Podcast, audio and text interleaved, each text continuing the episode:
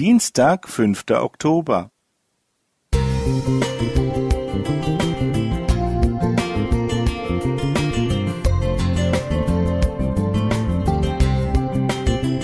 Ein kleiner Lichtblick für den Tag.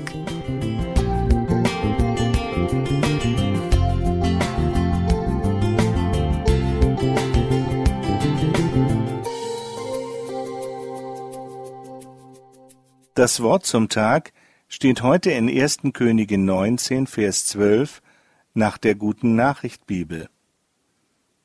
Als das Beben vorüber war, kam ein loderndes Feuer. Aber der Herr war nicht im Feuer. Als das Feuer vorüber war, kam ein ganz leiser Hauch. Bis ins Mittelalter glaubten die Menschen, dass alles Leben aus vier Elementen aufgebaut sei, Luft, Erde, Wasser und Feuer. Im Blick auf menschliche Eigenschaften wurden Feuer mit Energie verbunden, mit Tatkraft, mit Ehrgeiz und mit Zielstrebigkeit.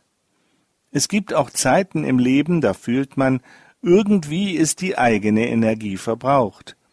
Jeder Kontakt zu anderen erscheint anstrengend, die kleinste Aufgabe ist zu viel. Dann ist man wie ausgebrannt. Burnout nennen das die Experten. Und Burnout gab es schon zu biblischen Zeiten.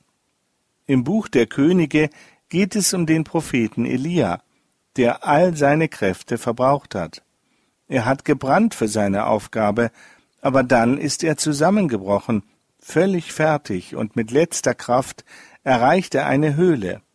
All seine Träume, seine Kraft, seine Ideale hat er verloren durch die Naturkräfte Erde, Wind und Feuer wird Elia aufgeweckt. Der Wind bringt Felsen zum Bersten. Ein Erdbeben lässt den Boden wackeln, und das Feuer im Blitz lässt die Geheimnisse der Welt aufleuchten. Aber sein eigenes Feuer wird nicht davon entfacht. Erst als ein zarter Windhauch ihn berührt, kehrt neues Leben in Elia zurück und er spürt, seine eigene Wildheit, sein brennendes Engagement hat andere verletzt. Sein feuriger Charakter wurde durch den leisen Hauch verändert. Das erfahren viele Menschen. Brennende Tatkraft und Energie sind gut, sich zu verzehren und auszubrennen nicht. Ich kann und will mich nicht wie Elia in den Bergen in eine Höhle verkriechen, wenn ich neue Kraft brauche. Es hilft mir vielmehr, wenn ich dieses Auftanken in meinem Alltag verankern kann. Ich will jeden Tag spüren können, dass mein Leben mehr ist als Leistung und Anstrengung. Das gelingt mir, wenn ich zum Beispiel eine Kerze anzünde und in dem kleinen, unscheinbaren Licht die große Kraft des Feuers erkenne. Das bringt mich zur Ruhe. Oder wenn ich bete und vor Gott ausspreche, was ich loswerden will.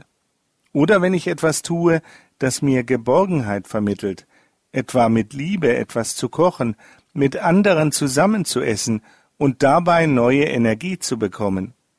Das ist mein Wunsch für dich heute, das innere Gleichgewicht zu finden zwischen Brennen und Atem holen, zwischen Geben und Nehmen, zwischen Tun und Lassen. Beate Strobel Musik